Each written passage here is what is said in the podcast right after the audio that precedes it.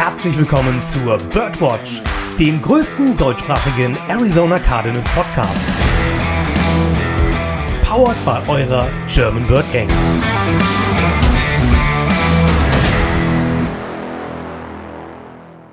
Rise Up Red Sea und einen wunderschönen Victory Monday. Es ist so schön, das mal wieder sagen zu können. Es gab ein paar Leute, die haben es prophezeit. Zum Beispiel eine Person, Joshua, der hat heute Hochzeitstag, deswegen ist der heute freigestellt. An dieser Stelle erstmal alles Liebe und Gute zum Hochzeitstag euch beiden. Ich bin aber nicht alleine hier, euer Lukas ist nicht alleine hier. Ich habe natürlich den Podcast-Papi im Gepäck und sage deshalb Moin, Dennis. Moin, moin. Und auch von mir, Joshua, alles Gute. Ja? Macht euch einen schönen Tag heute, beziehungsweise habt ihr euch wahrscheinlich schon gemacht, wir nehmen ja abends auf. Äh, wir erwarten am Donnerstag strahlende Gesichter hier im Podcast. Und deine Rückkehr. Jetzt, ne, komm nicht auf die doofe Idee, Donnerstag zu fehlen, lieber Josh. Ja, das Ne? setzt das eine ja voraus. Wenn er nicht da ist, kann er auch nicht strahlen. Ja, aber ich könnte wenigstens strahlen. Wenn er nicht da ist. Nein, Also- natürlich wäre ich, würde ich dann, natürlich wäre ich dann auch mit traurig, aber ich würde, weil ich dich sehe, dann strahlen, Dennis. Ah, okay. Boah, das geht runter wie Öl. Aber wir beide sind heute nicht alleine hier, denn wir haben ja in der letzten Folge einen Aufruf gestartet und haben gesagt, Leute, wir brauchen einen von euch, weil Joshua verhindert ist. Und deswegen haben wir einen Aufruf gestartet. Gestern hat uns jemand geschrieben. Die ein oder anderen, die schon länger dabei sind, kennen seine Stimme eventuell, denn Paul ist wieder da. Einen wunderschönen guten Abend, Paul. Moin und natürlich an der Stelle auch nochmal von mir alles Gute für Joshua zum Hochzeitstag und ich freue mich wieder heute hier zu sein und tatsächlich äh, habe ich gestern, als ich euch geschrieben habe, nicht damit gerechnet, dass wir heute über einen Sieg sprechen können.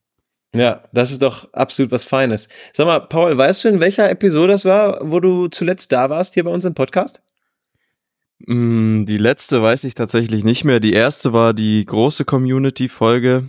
Und ähm, ich meine, bei der letzten Folge, wo ich dabei war, war ich auch nicht der Einzige aus der Community. Also Ah, okay. eine von ja. den Folgen muss das mal gewesen sein. Eine Community-Folge. Ja, sehr schön. Sehr schön. Ja, cool, dass du dich gefunden hast, dass du gestern geschrieben hast. Und dann nimm uns doch einfach mal mit. Wie hast du das Spiel gestern geguckt? Wie hast du das wahrgenommen? Und ja, was ist dein Eindruck, der so geblieben ist, wenn man jetzt auch mal die Nacht drüber geschlafen hat? Aber stopp, Ja, Be- Bevor Ja. du das tust, ganz schnell, für die Leute, die den Podcast hören, ihr werdet das Spiel bestimmt alle gesehen haben. Wir haben zu Hause 28 zu 16 gegen die bis dato ungeschlagenen Dallas Cowboys gesprochen, äh, ge gewonnen. Und heute sprechen wir darüber, dass wir unseren ersten Saisonsieg haben. Und jetzt, Paul, bitte. Ja, also ich habe das Spiel gestern äh, in der Red Zone verfolgt mit zwei äh, Kumpels von mir, die bei mir zu Hause waren und das sich mit angeguckt haben. Und der eine Kumpel von mir ist Giants-Fan, der hatte am, am Donnerstag schon seinen Downer und der andere ist Vikings-Fan, der war dementsprechend auch schon bedient. Und dann dachte ich mir als Dritter natürlich, komm, wir machen, wir machen die Runde voll. Dann bin ich auch, gehe ich auch noch mit einem schlechten Gefühl äh, in die Nacht, aber dem war nicht so. Ähm, ja, ich muss natürlich äh, einerseits sagen, was mich das jetzt die dritte Wo Woche in Folge eigentlich überrascht hat, ist unsere Defense-Leistung gewesen, auch in dem Spiel wieder, weil ähm, die Cowboys sind mit den entsprechenden Vorschusslorbeeren natürlich reingekommen in dieses Spiel. Manche haben gesagt, sie sind gerade das beste Team in der NFL. Manche haben aber auch gesagt, wir sind das schlechteste Team gerade in der NFL. Ich glaube, beide Seiten dürften nach diesem Spiel nicht wirklich recht haben oder recht bekommen. Und ähm, was mich natürlich auch gefreut hat, ist, dass man hier daran anschließen konnte, dass das äh, Laufspiel wieder top funktioniert hat. Also äh, das natürlich auch ein, ein positives, positives Ding, womit ich natürlich aber auch heute in den Tag gestartet bin und allgemein aus diesem, diesem Spiel rausgehe, ist mich zu fragen, natürlich auch noch hypothetisch, wie würde das Ganze aussehen, wenn äh, Kyler Murray der Quarterback wäre? Und würden wir vielleicht tatsächlich schon bei 3-0 stehen, wenn er gespielt hätte, aber das werden wir niemals erfahren. Aber umso besser, dass es auch ohne ihn funktioniert. Das ist äh, erstmal ein sehr schönes Gedankenexperiment, was du da vorgeschlagen hast. Äh, ich glaube, darauf würden viele Fans und viele Insider direkt aufspringen und würden sagen, ja klar, also mit Kyler, wenn Kyler gute Leistung bringen würde, dann äh, würden wir 3 und 0 stehen. Aber du weißt ja nie, du hast es schon schön gesagt, das ist halt alles nur Spekulation. Das ist rein spekulativ. Sag mal, hast du denn dann wenigstens mit deinen beiden Buddies das Spiel äh, dann in der Red Zone quasi verfolgen können und äh, waren die bis zum Schluss da, sodass du, dass denen das so ein bisschen Salz in die Wunde gestreut hat, dass die Cardinals gewonnen haben? Oder wie lief das ab? Naja, also ähm, der Giants-Fan ist tatsächlich gegangen, dann kurz nach Spielbeginn, weil er den Abend davor nicht gut geschlafen hat und naja, vielleicht liegt es auch an dem Spiel der Giants gegen die 49ers, man weiß es nicht. Ähm, ja, und da, ich meinte schon zu ihm, naja, du weißt ja, wie zweite Halbzeiten bei uns laufen. Also du musst dich, musst dich nicht darum sorgen, dass wir das Spiel gewinnen. Ähm, der andere Freund von mir, der hat dann noch mit mir mitgefiebert auf jeden Fall. Und dadurch, dass das, ähm, dass das Chiefs gegen Bears Spiel so eindeutig war, haben wir dann auch komplett auf das Cardinals Spiel geschalten und dann nur noch dieses Spiel geguckt und das hat sich auf jeden Fall gelohnt. Ja, sehr cool. Sehr cool auch, dass dein Kumpel, der Vikings-Fan, dann äh, von einer besseren Franchise überzeugt wurde. nicht nur, ich, ich empfinde das nicht nur, nein, wir stehen auch gleichzeitig noch besser da als sie, ja, mit dem Rekord momentan. Muss man ja mal so an dieser Stelle loswerden. Ja, lasst uns äh, über das Spiel sprechen. Du hast ja schon ähm, ja quasi angefangen. Ich war auch überrascht, dass unsere Defense so gut aussah. Ich habe dafür aber auch direkt einen Grund. Und der Grund dafür ist, dass unsere Defense in der Front 4 wieder viel mehr rotiert hat. Ich habe hier mal ein paar Snap-Zahlen. Darren Urban schreibt momentan nämlich immer ganz schön über die ganzen Spiele. Und er schreibt, Jonathan Ledbetter hatte 50 Snaps, Kevin Strong 43, Leaky Photo 42, Dante Stills 33 und Ben Stilly 27. Also ja, es gibt, wir sind, finde ich, alle nah beieinander. Natürlich hat der eine mehr gesehen, mehr gesehen, der andere weniger. Aber das hatten wir am letzten Donnerstag schon so als wichtigen Key mit Joshua auch rausgearbeitet, dass wir da mehr, ja, mehr Rotation sehen müssen. Dennis, du hast das Spiel ja halb gesehen. Genau. Ich du, du hast ja den, den Segway genutzt, der dich ins Bett gefahren hat zur Halbzeit. Exakt. Also ich habe mir die zwei Stunden Schlaf mehr gegönnt. In der äh, Voraussicht, die Paul auch schon erwähnt hat, das kann eigentlich nicht funktionieren. Das kann nicht klappen, dass es noch eine Halbzeit gibt, die gut ausgeht. Ähm, und dann brauche ich mir nicht den Tag heute versauen, indem ich jetzt komplett müde bin. So der erste Tag nach dem Urlaub ist ja immer der schönste, wenn man wieder zur Arbeit darf. Absolut. Freut man sich ja auch wirklich montags schon, äh, sonntags schon extrem drauf, dass morgen wieder Montag ist. Ja, vor allem, wenn du nur eine Woche weg bist und deinen Outlook aufmachst und da sind fast 400 neue E-Mails. War, war ja auch nur eine Woche, war, nichts, war ja nur eine Woche weg, von daher ist es okay. War aber schon eine extrem ruhige Woche im Büro, oder? Ja. Business, business as usual halt, ne? Ja.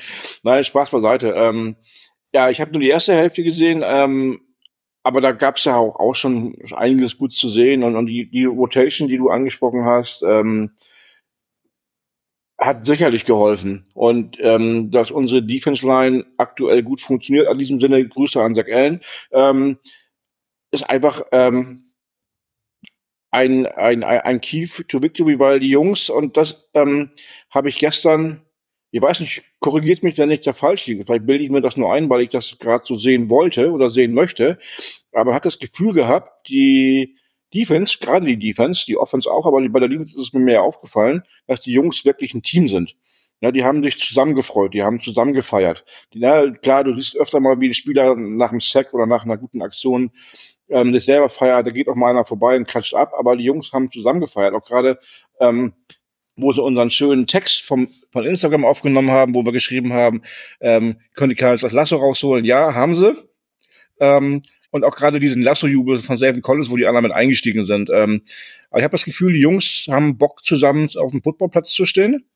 Und das macht dann quasi dieses Lack of Talent auch wieder ein bisschen aus oder ein bisschen weg, ähm, den man ja trotzdem noch hat. Ähm, aber indem man mit der entsprechenden Leidenschaft zu Werke geht und ja, das sieht man aktuell gerade.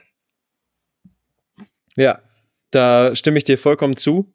Ich muss ehrlich sagen, das hat mich auch nicht wirklich überrascht, dass wir jetzt eine Defense haben. Ich, du hast vollkommen recht, in der Defense fällt es sehr auf. Ich finde, in der Offense sieht man es auch sehr, wie die füreinander einstehen. Ich habe nur das Gefühl, dass man da häufig dann vielleicht nicht so sieht, wie die, wie die Line harmoniert, weil du ja eigentlich nie einen Close-up von einem Offensive Lineman siehst, wenn er nicht gerade eine Flagge verschuldet hat, ja. Und dass er dann nicht da steht und sich feiert, ist ja völlig logisch. Aber ich weiß genau, was du meinst und mir ist ein Bild dafür, für dieses Team, was da zusammengewachsen ist über die Offseason, ist mir ein Bild symptomatisch hängen geblieben. Chris Boyd, oder genau, ist es, der geht zurück zur Bank, weil die Defense, meine ich, den Fourth and Goal Stop gemacht hat. Und dann steht Kyler Murray an der Bank und also Leute, ich habe Kyler noch nie über das Gesicht komplett so grinsen gesehen. Kennt, kennt ihr das Bild, welches ich meine? Nee, ähm, ich habe es noch nicht geguckt bis zum Ende. nee, aber das, das ging heute auch auf Instagram und so rum. Paul, jetzt bitte enttäusch mich nicht. Kennst du's?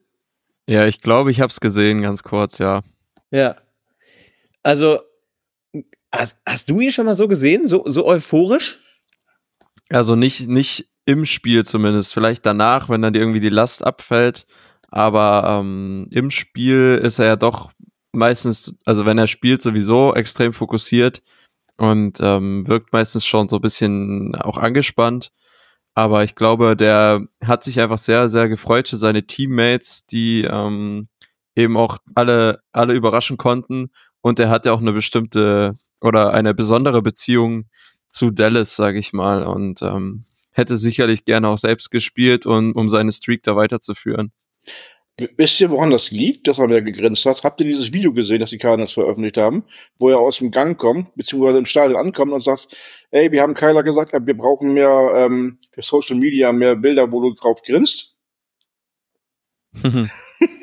ich habe ich hab nur gesehen, ich habe nur gesehen, wie er kommt und alle direkt sagen so, ah, guck mal, Kyler, he's back in the building, so nach dem Motto, weil er mal wieder so sich quasi Game Day-like gekleidet hat und äh, dann fängt er selber an zu lachen und geht zu den Leuten hin. Also wahrscheinlich hat er dir noch Shake Hands gegeben, aber ich fand das auch einfach cool. Ich habe damit ehrlich gesagt nicht gerechnet, dass wir von ihm so ein Bild bekommen, dass er da ist, außer Frage. Das steht außer Frage.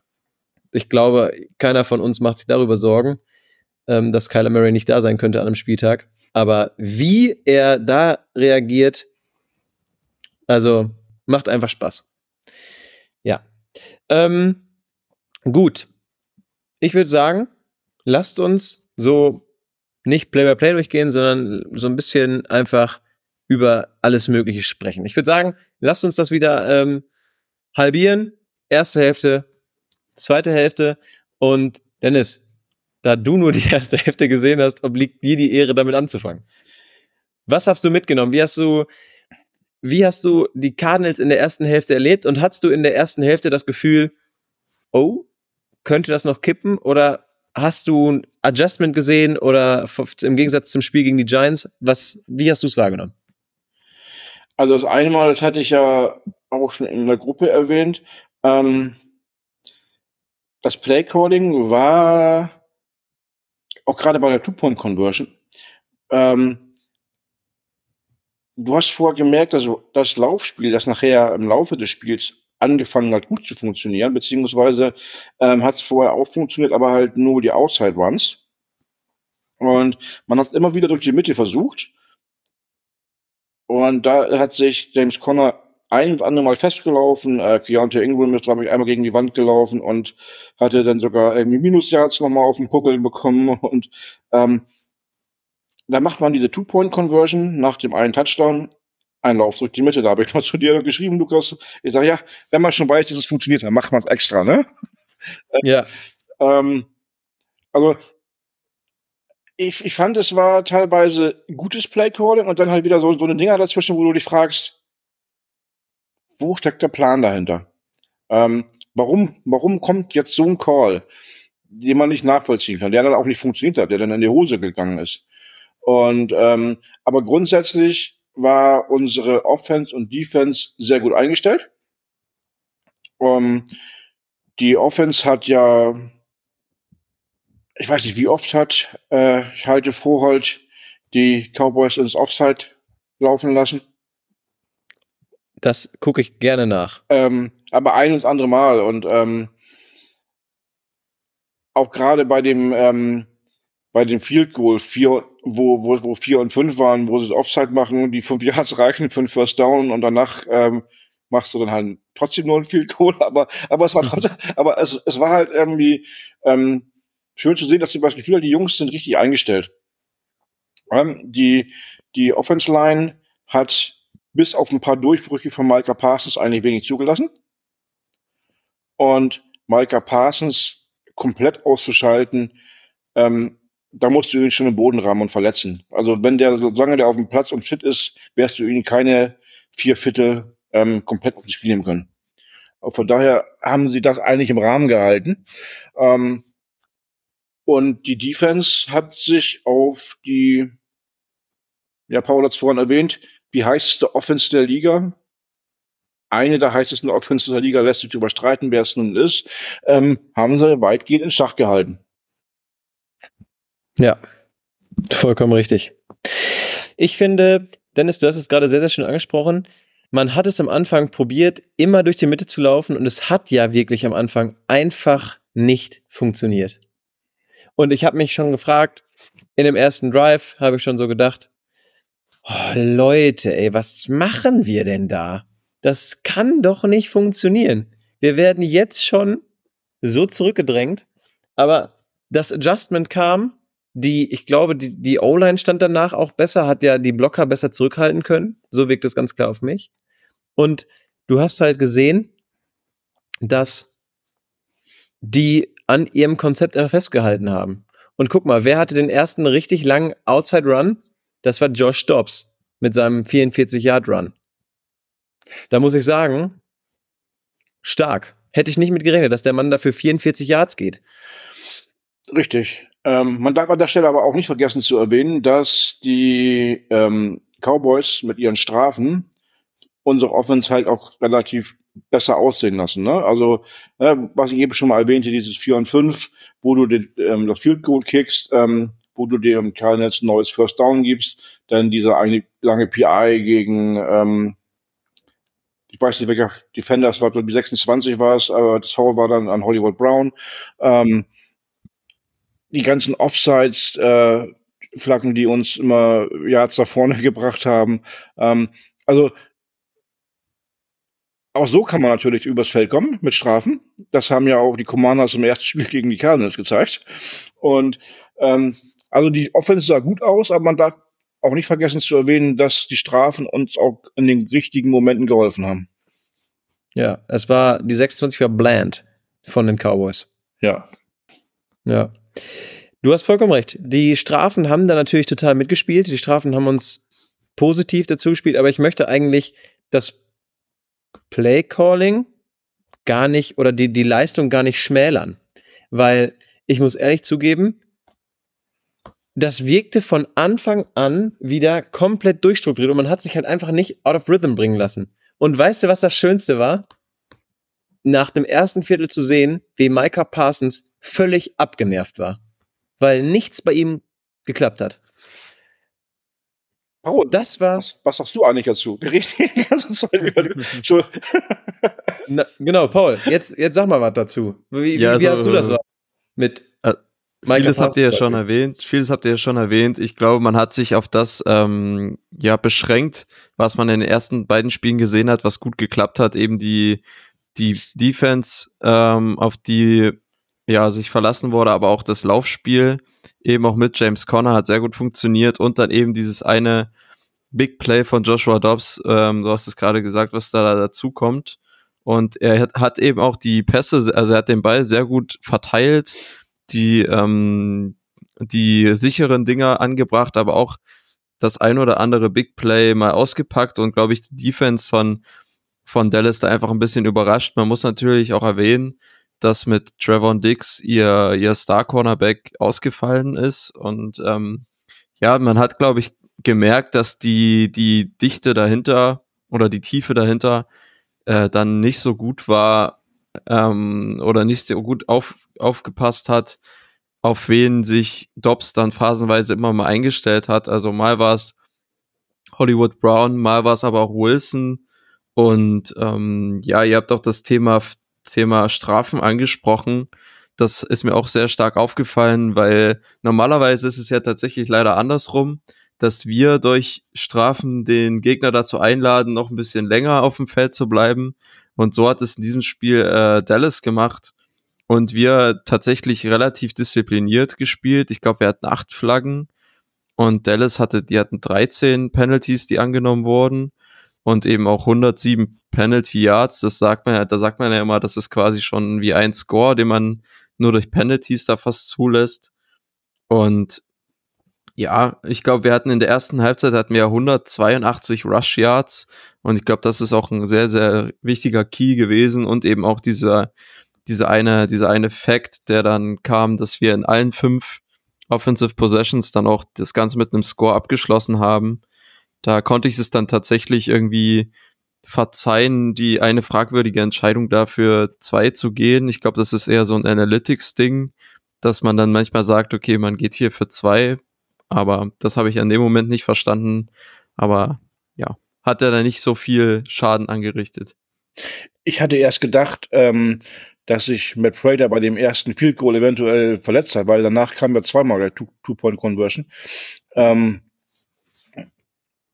und da habe ich schon halt gedacht, na, dass sich verletzt irgendwie oder bei meinem Kickoff oder sowas, dass man jetzt gar nicht mehr ihn kicken lassen möchte. Gut, und danach kam dann halt sein 62 hat Field Goal und gesagt, okay, der Mann muss fit sein. Mhm. Mit dem kaputten Bein machst du das halt auch nicht, aber ähm, es war vielleicht auch ähm, wie du gerade schon gesagt hast, so ein, so, ein, so ein spielerisches Ding. Einfach mal probieren. Da gehe ich auch ganz klar von aus, weil du, ich meine, die Strafe war doch auch half the distance to the goal. Und dann, also ist es ja relativ unwahrscheinlich, dass du den nicht rein gesprintet bekommst, sage ich mal. Und du hast es halt probiert und bist halt dran gescheitert. Und da habe ich aber auch, da ging es mir ganz genauso wie dir, Paul, und auch wie dir, Dennis. Und ich glaube, uns vielen ging es so, wo wir so gedacht haben, hä? Also, warum? nimm doch den Punkt mit, den du schon hattest und gut ist. Aber gut, ist jetzt so gewesen. Es hat sich ja zum Glück nicht zum Bösen gewandt. Sagen wir es mal so, wie es ist. Du hast es gerade sehr schön angesprochen, Paul. Michael Wilson war ja auch eine Anspielstation, die im weiteren Spielverlauf total wichtig wurde.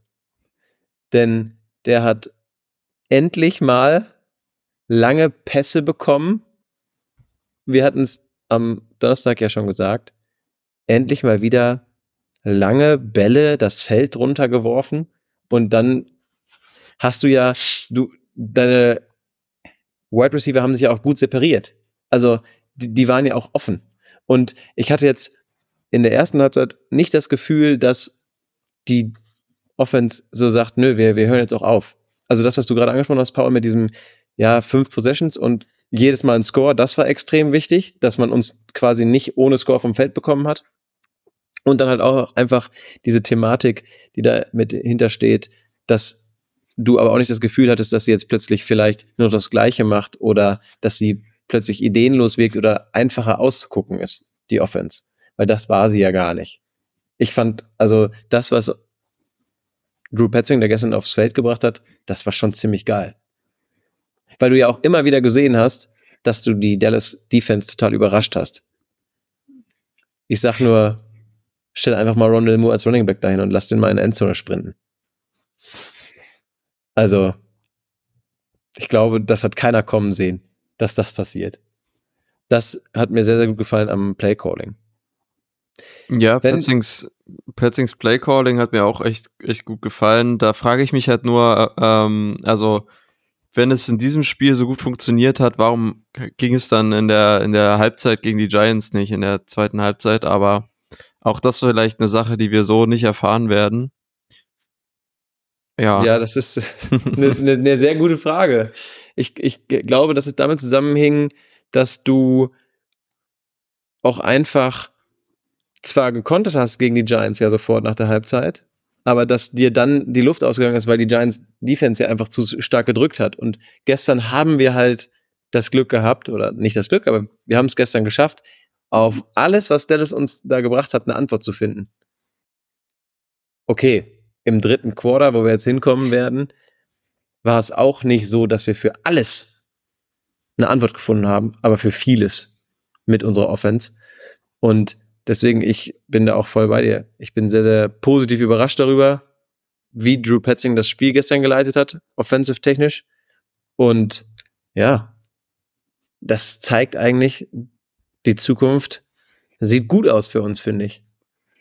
Natürlich darf man, das wollte ich eben noch einwerfen, natürlich darf man das, was wir jetzt da von unserer Defense gesehen haben und von unserer Offense etc. pp. nicht überbewerten. Denn wenn man mal kurz darauf guckt, drei Offensive Linemen alleine waren verletzt bei den Cowboys. Und das war nicht irgendwer, das war deren Starting Center, das war deren Starting Left Guard, meine ich, und der Starting Left Tackle. Also namentechnisch Tyler Bierdash, Zach Martin und Terrence Smith, meine ich. Natürlich ist es im Football so Next Man Up, das sehen wir bei uns auch wieder. Und dann schön, dass wir es geschafft haben, die Offensive Line ja oft genug zu überwinden, um Druck auszuüben auf Dak Prescott. Aber ja, man darf halt das nicht ganz unerwähnt lassen, finde ich. Nee, aber genauso wenig, wie ich das bei uns als Ausrede akzeptiere für eine schlechte Leistung, weil alle wollen in die NFL man kann es dann als Erklärung nehmen für einen Qualitätsabriss, sag ich mal. Aber man kann diese Verletzungen nicht als generelle Ausrede nehmen für irgendwas, finde ich. Ja, man kann erklären, okay, die Spieler waren, sind weniger erfahren, die Spieler sind weniger talentiert. Da, da passieren dann halt andere Dinge, die einem anderen Spieler vielleicht nicht passiert wären.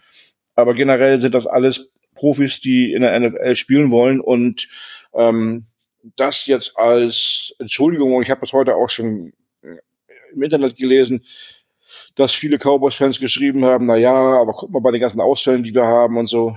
Ja, what the fuck? Vorher habt ihr doch auch einen großen Maul gehabt und ähm, wart euch sicher, dass ihr das Ding im Vorbeigehen gewinnt. Dann nehmt das wieder als Ausrede, äh, dass ein paar Leute verletzt gewesen sind. Das ist sehr schön auf den Punkt gebracht, Dennis. Muss ich ja echt sagen. Da könnte man auch sagen, bei uns fehlt der Starting Quarterback. Und das sagt, äh, darüber regt sich auch niemand und, danach auf. Und Buddha Baker fehlt und, und, und, und, und der und der und der fehlt auch noch. Wie viele Leute haben wir auf der Defensive Line aber äh, im IA mittlerweile? Drei. Bin ich mir ziemlich das, das war eine rhetorische Frage, aber, aber, aber, aber, aber, danke für die Antwort. Nein, ähm, kannst du sagen, du hast der eine, die eine Seite hat äh, Starting Offensive Liner haben äh, verloren, die andere Seite hat Starting Defensive Liner verloren. Ja, gleicht sich aus. Richtig. Ausgleichende Gerechtigkeit. Ja. Boost. Gut. Ich würde gerne mit euch noch auf äh, die zweite Halbzeit eingehen und muss sagen, ich habe im dritten Quarter kurz Angst gehabt weil ich finde, ich finde, im dritten Quarter hatten wir kurz einen Bruch drin. Ich meine, das, ein, das dritte Quarter ist so das einzige Quarter, wo wir nicht gescored haben. Paul, äh, hast du leichte Flashbacks äh, zum Giants-Spiel, als die Cardinals nicht in der Lage waren, den, den Ball wirklich richtig gut zu bewegen im dritten Quarter? Oder sagst du, du hast das anders wahrgenommen als ich?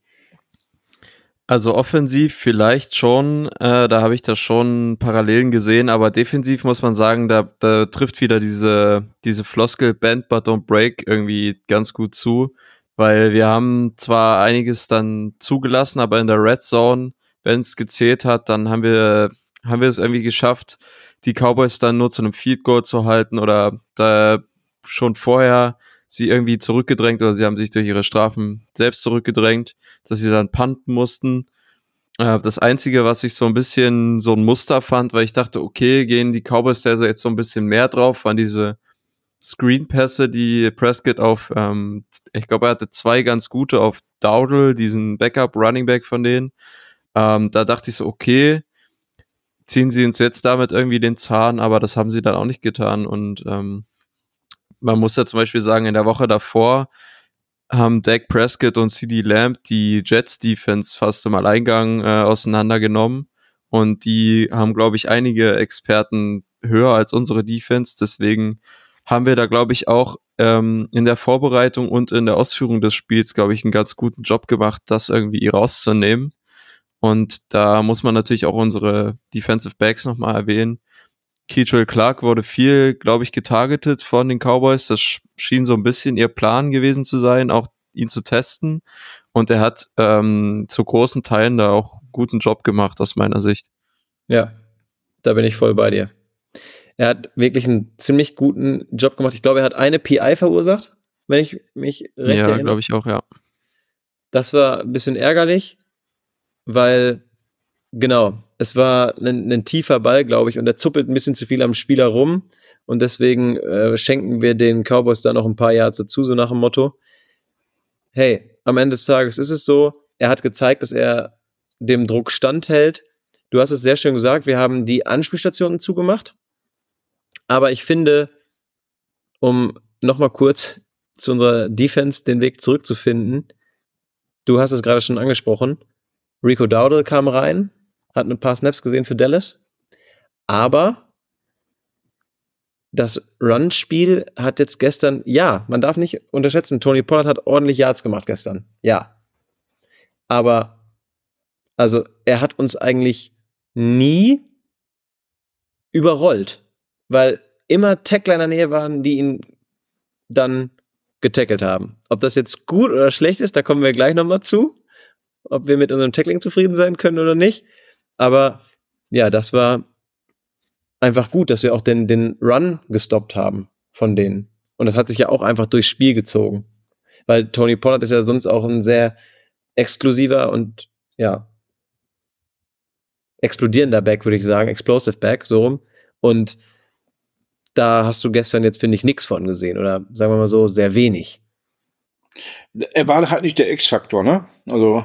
Richtig, genau. Ja. Du hast ihn als X-Faktor sehr rausgenommen. Wenn wir mal gerade gucken, Tony Pollard hat 122 Yards gemacht und im Average auch 5,3 Yards, aber wir haben ihn jetzt nicht dazu eingeladen, Yards zu machen. Er hat halt sehr, sehr, ist auch sehr, sehr stark gelaufen. Aber an dieser Stelle habe ich etwas für euch, das möchte ich mit euch besprechen. Und zwar war es so, dass der liebe, gute Joshua gesagt hat heute, stopp, stopp, ich habe doch was für die Folge. Und er hat mir geschrieben, oder er hat uns geschrieben, Dennis, noch ein paar Gedanken. Tackling war wirklich unterirdisch. Deswegen habe ich da gerade so gesagt, Tackling. Da bekommst du nächsten Sonntag eine Klatsche, wenn wir das wieder so, wenn das wieder so läuft. Und Play of the Game für ihn das, der Fourth Down Stop in der Red Zone von den Cowboys. Schön mit dem, mit dem Spy gearbeitet, nicht wie gegen Daniel Jones die Woche zuvor. Also direkt adaptiert von Woche zu Woche. War sehr nice zu sehen. Und ich muss Joshua da total beipflichten. Ich finde, also ich muss wirklich sagen, ich war am Anfang bei vielen Plays der Defense richtig hyped, aber zwischendurch hat mir das Tackling echt Sorgen bereitet. Paul, wie siehst du das? Da, da sind wir an ein paar Spielen einfach mal vorbeigeflogen, oder? Ja, tatsächlich schon, aber ich finde auch, das ist so ein, so ein Ding, das, das sieht man immer wieder. Und ich glaube, die, das ist auch einfach so eine Sache, die mit der Erfahrung kommt. Äh, wahrscheinlich hängt es auch immer ein bisschen davon ab, hm, bist du jetzt überrascht von dieser Situation? Was war der Call in der Defense? Aber natürlich äh, gehört zu einem guten, guten Defense-Spieler auch, den, den Tackle zu setzen, wenn er da ist. Und ähm, ich hoffe natürlich auch nicht, dass die Spieler da im Hinterkopf haben, oh, wir haben schon, weiß ich nicht, drei, vier Leute auf IA und ich will nicht der Fünfte sein, sondern wenn es zählt, dann musst du den Tackle halt nur mal auch setzen und da kann ich absolut nur zustimmen dass das Tackle zumindest, Tackling zumindest zeitweise da zu wünschen übrig gelassen hat. Aber ich ja. glaube, dass auch das eine Stellschraube ist, die sich relativ leicht äh, da drehen lässt und, und einstellen lässt. Ja. Ein Play ist da sehr symptomatisch mir im Kopf geblieben. Es war einer der Screenpresser, die du eben angesprochen hast, mit Rico Dowdle, der da plötzlich vier, fünf, sechs Verteidiger von uns einfach aussteigen lässt. Die laufen einfach auf ihn zu und gefühlt fallen die Marionetten plötzlich hin oder es passiert sonst irgendetwas, womit du jetzt nicht gerade rechnest. Und der macht aus einem Play, wo er eigentlich weit hinter der Line of Scrimmage gestoppt werden hätte können, macht der, ich glaube, es war ein First Down, oder?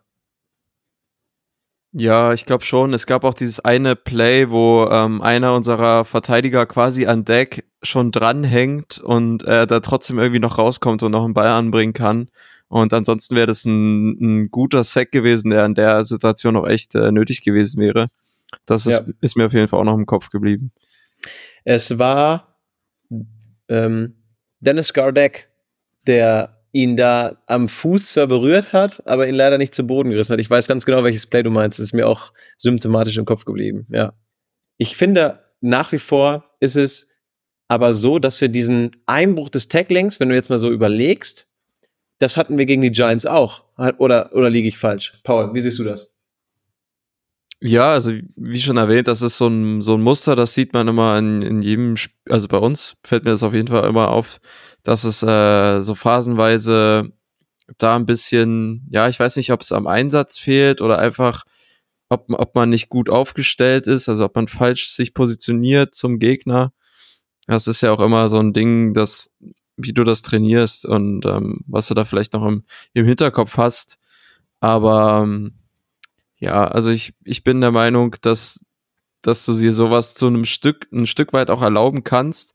Aber es kann ja natürlich auch mal, wie Joshua jetzt schon in seiner Nachricht gesagt hat, ich glaube gegen die 49ers, die sowieso ein sehr physisches Team sind, äh, wenn die merken, du hast keinen sie zu tackeln, dann, dann werden die das, äh, werden die das auf jeden Fall ausnutzen können. Deswegen ähm, glaube ich, ist es auch immer so ein Ding, wie der Gegner das dann äh, attackiert auch. Ja, und wir kommen eigentlich von, vom einen Elusive Back zum anderen, ne? Das nächste Spiel, Fort Niners, du hast es gerade gesagt, gegen Christian McCaffrey. Der findet Mittel und Wege, an dir vorbeizukommen. Und damit das First Down oder sonst was zu holen. Dennis, wie hast du denn das Tackling gestern wahrgenommen? Hattest du auch so ein paar Momente, wo du gedacht hast, ja, wo springt ihr hin? Ja, da gab es die eine oder andere Situation, wo man sich gedacht hat, hm, da hast du gerade irgendwie daneben gegriffen oder ähm, ich bin mir auch nicht ganz sicher, woran es liegt. Paul hat ja eben schon die eine oder andere Idee in den Raum gestellt. Ähm, ich hoffe auch nicht, dass es daran liegt, dass jemand zurückzieht, weil er sich nicht verletzen möchte. Ähm, weil ich bin der Überzeugung, dass gerade dann verletzt du dich wahrscheinlich noch eher, ähm, als wenn du konzentriert durchziehst, als wenn du halb konzentriert irgendwie versuchst, nicht durchzuziehen oder dich nicht zu verletzen. Ähm, ich glaube, es sind vielleicht auch irgendwie Konzentrationsfehler. Ähm, ich müsste man mal analysieren, das kann ich jetzt nicht genau sagen, aber ähm, mich würde interessieren an der Stelle, die Jungs, die die Tackles verpasst haben, wie, wie viele Snaps haben da auf dem Platz gestanden? Das ist eine gute Frage. Das müsste man analysieren dafür, richtig, ja. Es ist eine Konzentrationsfrage, nachdem du schon fünf, sechs Snaps gesehen hast, dass du irgendwie ähm, dich mich auf diesen letzten Funken äh, fokussieren kannst, ähm, oder oh, ist es im ersten Snap und dann hast du vielleicht wieder andere Ursachen. Aber ähm, genau woran es liegt, kann man, kann man halt schwer sagen. Ähm, aber ich fand, es war schon besser als gegen die Giants, da wurde er wesentlich mehr verpasst. Ja, da bin ich voll bei dir. Aber das ist, das wäre wirklich interessant zu wissen, ob das jetzt einer der Front Four war, die da das Tackle verpasst haben und deswegen daneben gesprungen sind, ich äh, weiß ehrlich gesagt gar nicht. Nein, da müsste man sich die Snaps angucken. Also jedes Spiel ja. nochmal durchgucken und extra irgendwie ähm, Statistiken sich selber führen, weil ich wüsste auch nicht, dass es solche Statistiken gibt. Das ist äh, vollkommen richtig. Ja, aber wäre halt interessant zu wissen, okay, ähm, verlierst du halt im sechsten, siebten Snap, den du nacheinander auf dem Platz stehst, vielleicht irgendwo mal den Fokus, wenn vielleicht eine Situation auch kommt, die ein bisschen unvorhergesehen ist, wo der, wo der Call ein anderer war. Oder ähm, bist du erst Snap auf dem Platz und hast einfach deinen Adjustment nicht gefunden oder sowas, keine Ahnung. Aber ja, wie gesagt, Spekulation. Ne? Wir haben jetzt einige Ideen in den Raum geworfen, die wir uns vorstellen könnten, woran es gelegen hat. Ähm, die Wahrheit werden wir nicht rausfinden, glaube ich. Das stimmt. Ja. Um jetzt noch ein Wort zur Defense zu verlieren, weil ich gerade auch noch mal zwei Spiele herausheben möchte, die mir richtig gut gefallen haben. Das sind Victor Dimukeji, der wieder einen Sack hatte. Und es war Cameron Thomas.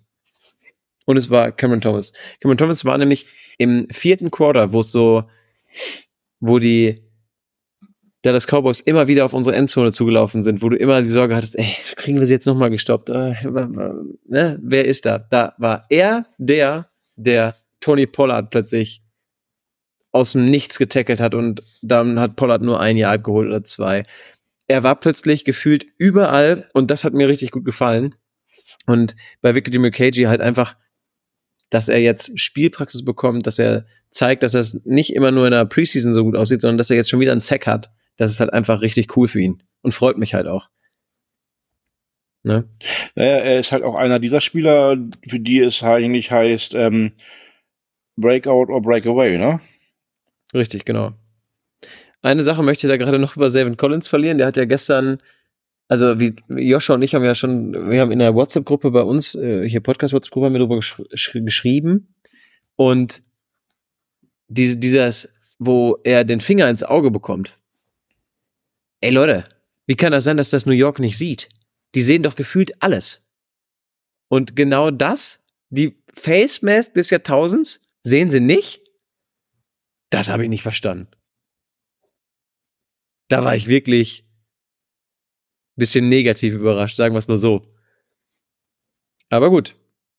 Was willst du machen? Wir hoffen, dass ähm, er da ganz schnell wieder einsatzbereit ist. Ich meine, er hat nämlich nur deswegen nur 24 Snaps gespielt. Er war dann nicht mehr da. Aber was willst du machen? Am Ende des Tages, Next Man Up. Dadurch hat vielleicht Victor Dimukeji oder auch Cameron Thomas haben dadurch noch ein paar mehr Snaps gesehen. Sie haben ein gutes Spiel gemacht. Und ich glaube, wir haben jetzt so viel über unsere Defense gesprochen. Lass uns noch einmal kurz über die Offense sprechen. Paul, hast du jemanden in der Offense, wo du sagst, Bombe? Also, das war seit dem Spiel der Giants der Step, den wir gebraucht haben, um gut auszusehen in der Offense?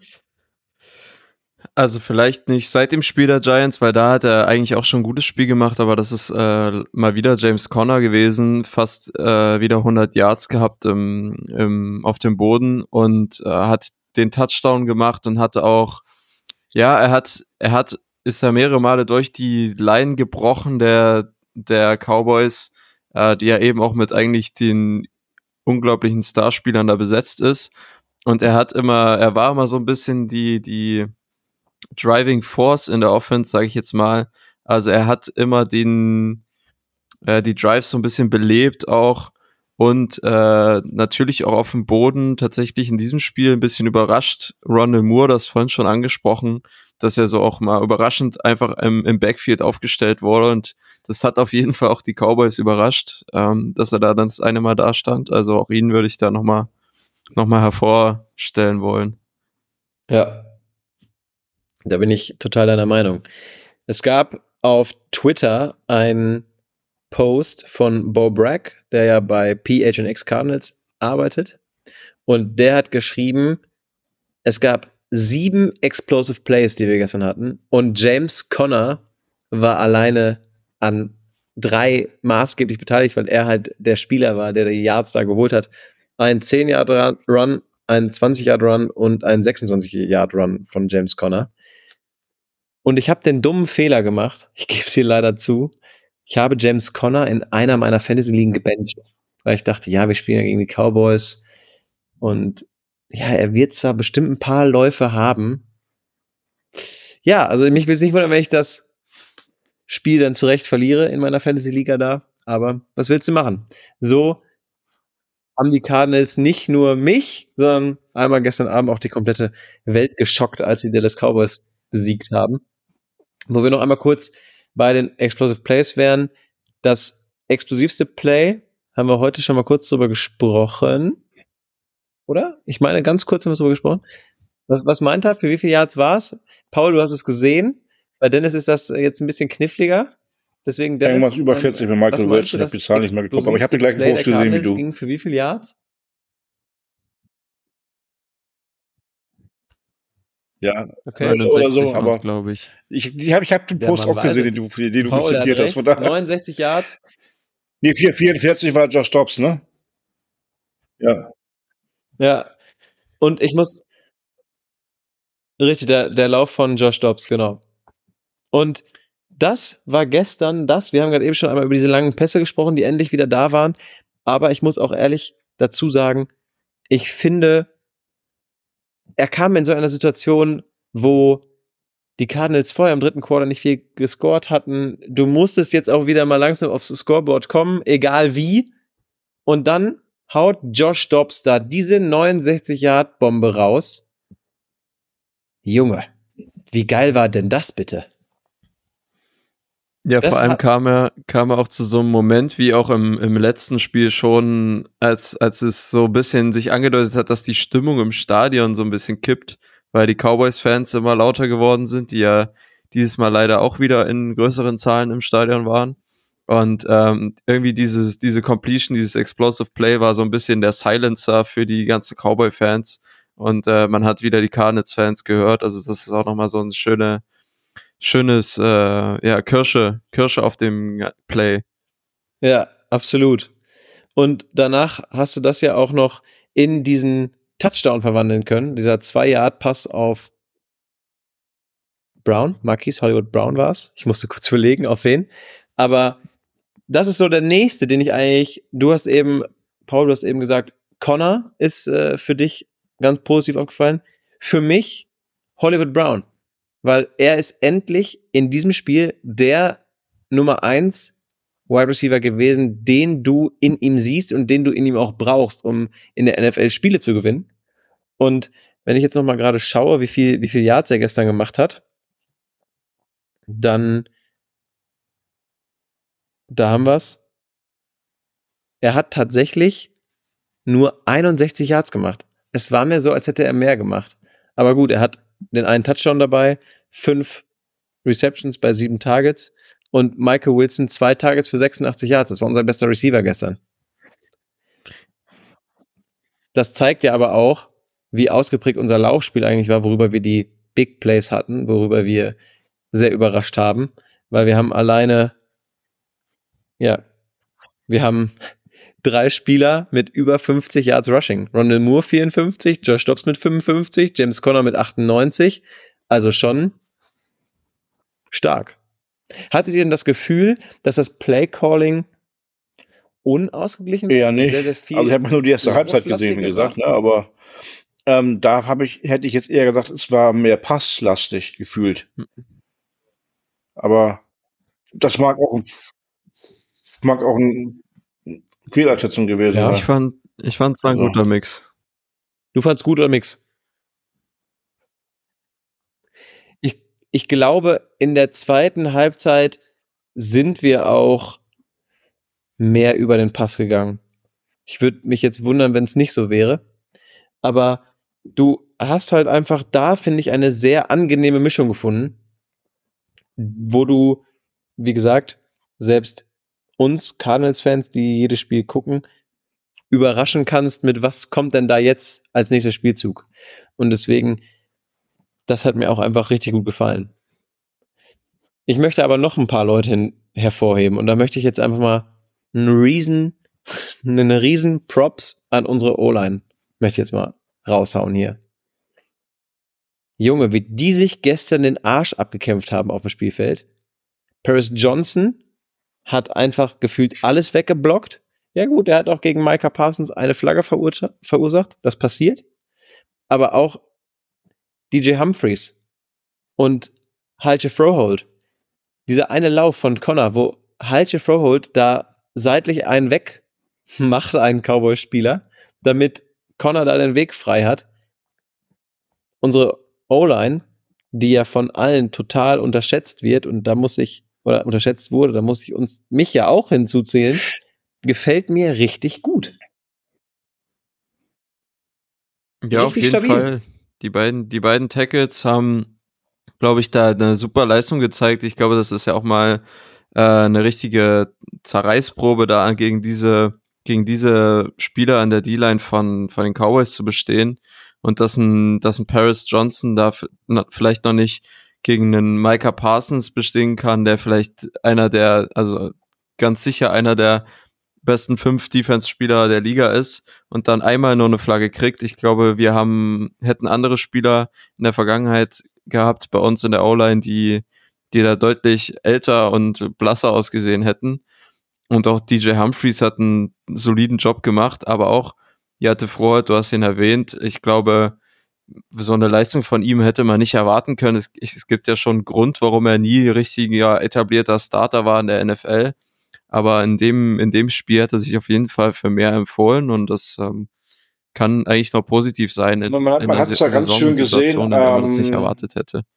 Ich habe sie gestern für mich die Micah Parsons Can gekauft, äh, getauft, gekauft, mein Wortfindungsstörung. Ähm, ich weiß nicht, ob es euch das aufgefallen ist, aber ähm, ich glaube, Fox, Fox war es ja, die hatten, äh, die hatten irgendwie eine Kamera eigentlich nur für Micah Parsons abgestellt, die sie ständig eingeblendet haben, gefühlt bei jedem, äh, bei jedem Snap irgendwie, haben sie im Nachgang noch irgendwie gezeigt, wie er gelaufen ist. Ähm, was wiederum aber für unsere O-Line auch dann spricht, dass man da oft gesehen hat, dass er einfach ins Leere gelaufen ist. Beziehungsweise, ähm, dass man ihn so lange weghalten konnte, dass Josh Dobbs den Ball loswerden konnte. Und ähm, ich habe es vorhin schon mal erwähnt, du kannst einen Micah Parsons, es ist kein Richtig. Vollblender, du kannst ihn nicht vier Viertel komplett 60 Minuten rausnehmen bei jedem Snap. Ne, irgendein, irgendein Ding wird er immer haben, irgendein Play. Und ähm, dafür, wie es gelaufen ist, haben sie es echt gut gemacht. Und vorhin habe ich es auch schon erwähnt, äh, Froholt, ähm, zumindest habe ich es so wahrgenommen, dass er die Offsides auch provoziert hat. In die die Cowboys gerne reingelaufen sind. Ja. Ja, das ist auf alle Fälle so. Er hat das provoziert, er hat da immer sehr, sehr schön den. We ich habe leider nie gesehen, was er wirklich gemacht hat, dass er es provoziert hat. Aber es war halt schön zu sehen, dass es funktioniert hat, weil die ja so viele. Ich, ich weiß nicht, ob ich es richtig haben. wahrgenommen habe oder ob es bei dem, bei dem einen, Unsere. ähm, Ja, bitte, Dennis? ob es da schon die Bewegung war, aber es sah so ein bisschen aus, als ob er so kurz mit dem Kopf gezuckt hat. Ähm, was vielleicht jetzt nicht unbedingt für, für einen Fallstart gereicht hat, aber was dann die Defense halt schon mal ähm, hat ein bisschen mehr zucken lassen.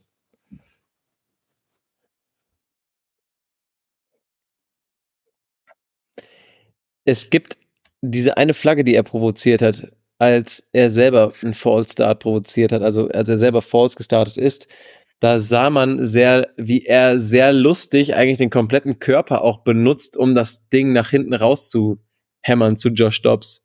Und das sah irgendwie sehr lustig aus, weil das, was du gerade gesagt hast mit dem Kopf, so nicken, er holt eine sehr, sehr starke Nickbewegung eigentlich raus, steht vorher total steif und dann kommt eine komplette Nickbewegung des kompletten Körpers und dann haut er den Ball nach hinten raus. Vielleicht war es ein leichtes Nicken oder ja, das kann gut sein. Ich habe gerade nochmal nachgeguckt. Wir haben auch das erste Mal in dieser Saison mit sechs O-Linemen gespielt. Sonst waren es immer fünf. Aber jetzt haben wir Tristan Cullen 14 Snaps spielen lassen auf Left Guard. Und Elijah Wilkinson hat deswegen nur 47 Snaps gesehen. Aber wenn man das jetzt mal hochrechnet, 61 Offensive Snaps. Und wir haben an 61 Offensive Snaps nur wie viel Sacks zugelassen? Zwei. Paul. Sehr gut. Sehr gut aufgepasst. Zwei Snaps, äh, zwei Sacks und ja, Dennis, die Wortfindungsstörung habe ich heute aber auch. Das ist ganz komisch. Paul, du bist äh, noch schön dabei, du hast sie noch nicht. Aber irgendwie, bei Dennis und mir ist da heute der Wurm drin. Ja, genau. Also zwei Sacks bei 61 Offensive Snaps, finde ich, gegen diese D-Line, gegen diese Gruppe der Cowboys ist schon richtig stark. Dann würde ich sagen, sind wir nahezu am Ende. Ich möchte nur, dass mir noch jeder von euch einmal den Spieler des Spiels von sich verrät. Paul, bleibst du bei James Conner oder? Mm, ja, ich glaube, ich glaube, ich bleibe bei James Conner. Aber ich glaube, tatsächlich ist die, dieses Mal das ein Spiel, wo man, glaube ich, über viele sprechen kann, sowohl auf Offense als auch auf Defense-Seite. Deswegen äh, lasse ich euch, glaube ich, noch genügend Spieler übrig. Ich kann dir nicht einen Spieler sagen. Ja, Dennis, dann. Paul hat die Begründung gerade geliefert. Da waren so viele. Ähm, du kannst James Conner für seine für seine Powerläufe, für seine Explosive Runs äh, nennen. Ähm, du kannst an der Stelle auch Josh Stops nennen, weil er das Spiel gut gemanagt hat. Ähm, du kannst Savin Collins nennen, du kannst Victor Dimokeci nennen, ähm, Rondell Moore für den, für den Lauf. Ähm, keine Ahnung. Ich kann, ich kann auch, komm, ich sag halte Frohhold, weil er einfach so geil war an der Offense Line.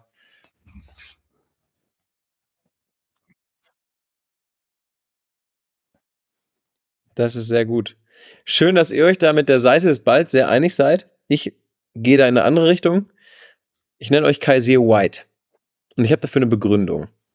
Kaiser White, Game-Winning INT in der Endzone.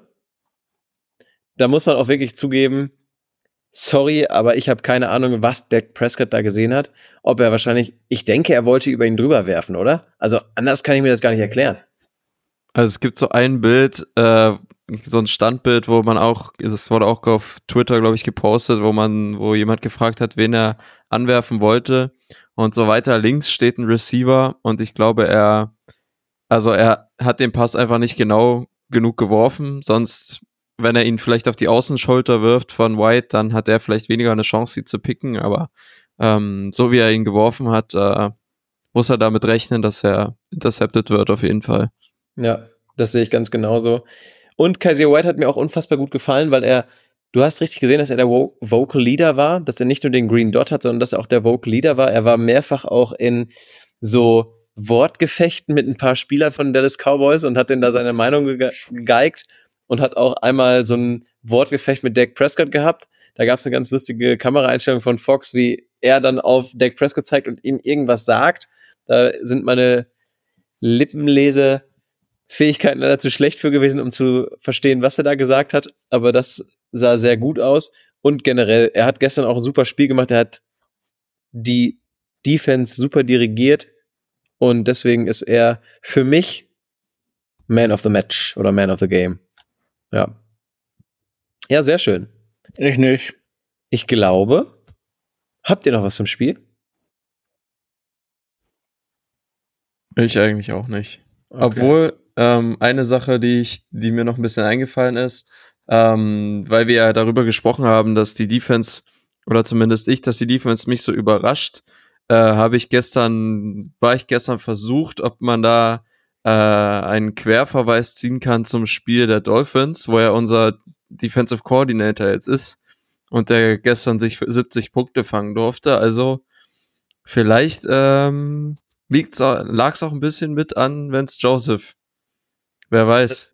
Das ist ein sehr schöner Side-Fact, den du da ziehst. Dennis hatte ihn ja auch eben schon mal kurz gezogen, als er Zach Allen gegrüßt hat, der ja auch äh, sich gestern mit Vance Joseph die 70 Punkte gefangen hat ich muss echt zugeben, ich habe es heute leider nicht geschafft, die Highlights zu sehen, aber die stehen auf jeden Fall noch auf meiner Must-Watch-List diese Woche. Also, ja, also mich würde sogar nicht wundern, wenn man jetzt schon Konsequenzen hört aus, aus Denver. Weil Denver sieht bisher richtig, richtig schlecht aus. Die reißen ja gar nichts. Und wenn man mal bedenkt, dass man für diesen Coach einen First- und einen Third-Rounder, meine ich, hingelegt hat und jetzt 0 und 3 steht und gestern eigentlich, ja, das Team war, das fast am meisten Punkte in der NFL eingeschenkt bekommen hat. Das hat ja, die, die hätten ja fürs Smart, Field Goal gehen können, haben sie dann aber nicht gemacht. Ähm, McDaniel dafür ja. kritisiert haben. Also. Die Entscheidung war smart, die Entscheidung war sehr smart, das nicht zu machen. Ja. Ich fand es auch. Ja, fand ich auch sehr gut. Und das, das Lustigste an dieser ganzen Geschichte ist ja auch, dass Mike McDaniel früher Balljunge war bei den Denver mhm. Broncos. Ja. Und den jetzt einfach mal mit seinem Team 70 Punkte eingeschenkt hat. Ja. Naja, nee, die Broncos. Die Broncos spielen äh, diese, diese Woche, also jetzt die kommende Woche gegen die Bears und ich glaube, wenn sie da nochmal verlieren, dann könnte es sehr, sehr knapp werden für Vance Joseph, weil Ja, gegen die Bears zu verlieren, ich ist ich, klar- gerade auch ein bisschen eine Kunst. Es kann theoretisch einen Unentschieden geben, aber Absolut. einer von beiden wird wahrscheinlich verlieren. Also und, und, und, und die Bears, naja. Na, Ich habe von einigen schon gelesen, Mhm. es wird erwartet, es könnte das schlechteste Spiel der NFL-Geschichte werden. Also von der Qualität her.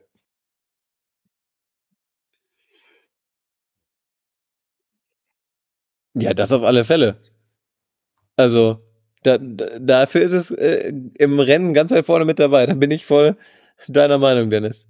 Aber ja, es ist schön, dass du da diesen Querverweis nochmal ziehst, Paul, weil das ist eigentlich auch sehr, sehr schöne Worte. Damit schließe ich auch an die Worte von dir an, Dennis, von, von letzter Woche. Es ist einfach schön zu sehen, wo wir jetzt stehen mit dem anderen Regime. Mit dem neuen Coaching-Staff. Mit Monty Ossenford als GM. Du, wir haben gesagt, wir sehen da immer Dinge, die jetzt anders aussehen und es sieht einfach gut aus. Und jetzt hat Jonathan Gannon als Head Coach endlich seinen ersten Sieg und wohlverdient. Und also mit der Defense-Leistung, die wir da auf den Platz bringen, da kann ja keiner meckern. Du hattest letztes Jahr häufig ein, zwei Spieler, die hart gespielt haben, Zach Allen und JJ Watt und natürlich Jalen Thompson und Buda Baker. Aber da hat sehr, sehr viel gefehlt letztes Jahr. Und das ist jetzt einfach nicht mehr so, sondern die kämpfen gemeinsam um jeden Grashalm und versuchen, das Spiel für die Cardinals zu gewinnen. Und das tut sehr, sehr gut, dass nach den letzten drei Jahren, die ja auch mal schön war, weil man hochgeflogen ist, aber sonst häufig auch mit, mal mit schwierig waren. ist das sehr schön, dass man das so sieht. Sehr gut. Ja, Ja, ich Gut. wollte noch einmal Paul, eben auf die Bremse vielen, treten. vielen Dank für deine Zeit. Ähm, ich habe nämlich heute schon von Oh, einigen Dennis wieder gelesen äh, in, in Foren, mit so einer Leistung kann man vielleicht noch in die Playoffs rutschen. Leute, nicht übertreiben. Das war jetzt ein passabler Start von den Leistungen. Es war gestern ein guter Win. Aber nein. Nein. Nein.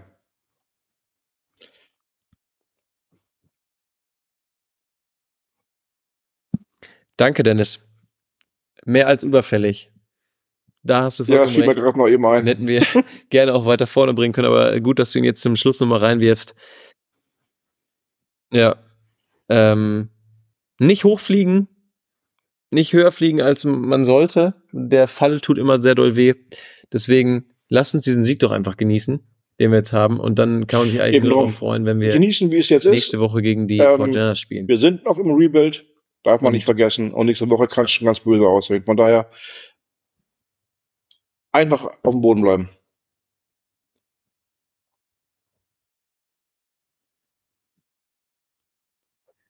Sehr schön. Das war ein wunderschönes Schlusswort. Paul, nochmal vielen Dank für deine Zeit. Schön, dass du mit dabei warst. Dennis, danke dir, dass du mit dabei warst. Bird Gang, vielen Dank fürs Zuhören. Wir wünschen euch einen richtig guten Start in die Woche und wir hören uns dann am Donnerstag wieder zur Preview, wenn es wieder heißt Rise Up, Red Sea. Das war's für heute mit der Birdwatch, dem größten deutschsprachigen Arizona Cardinals Podcast.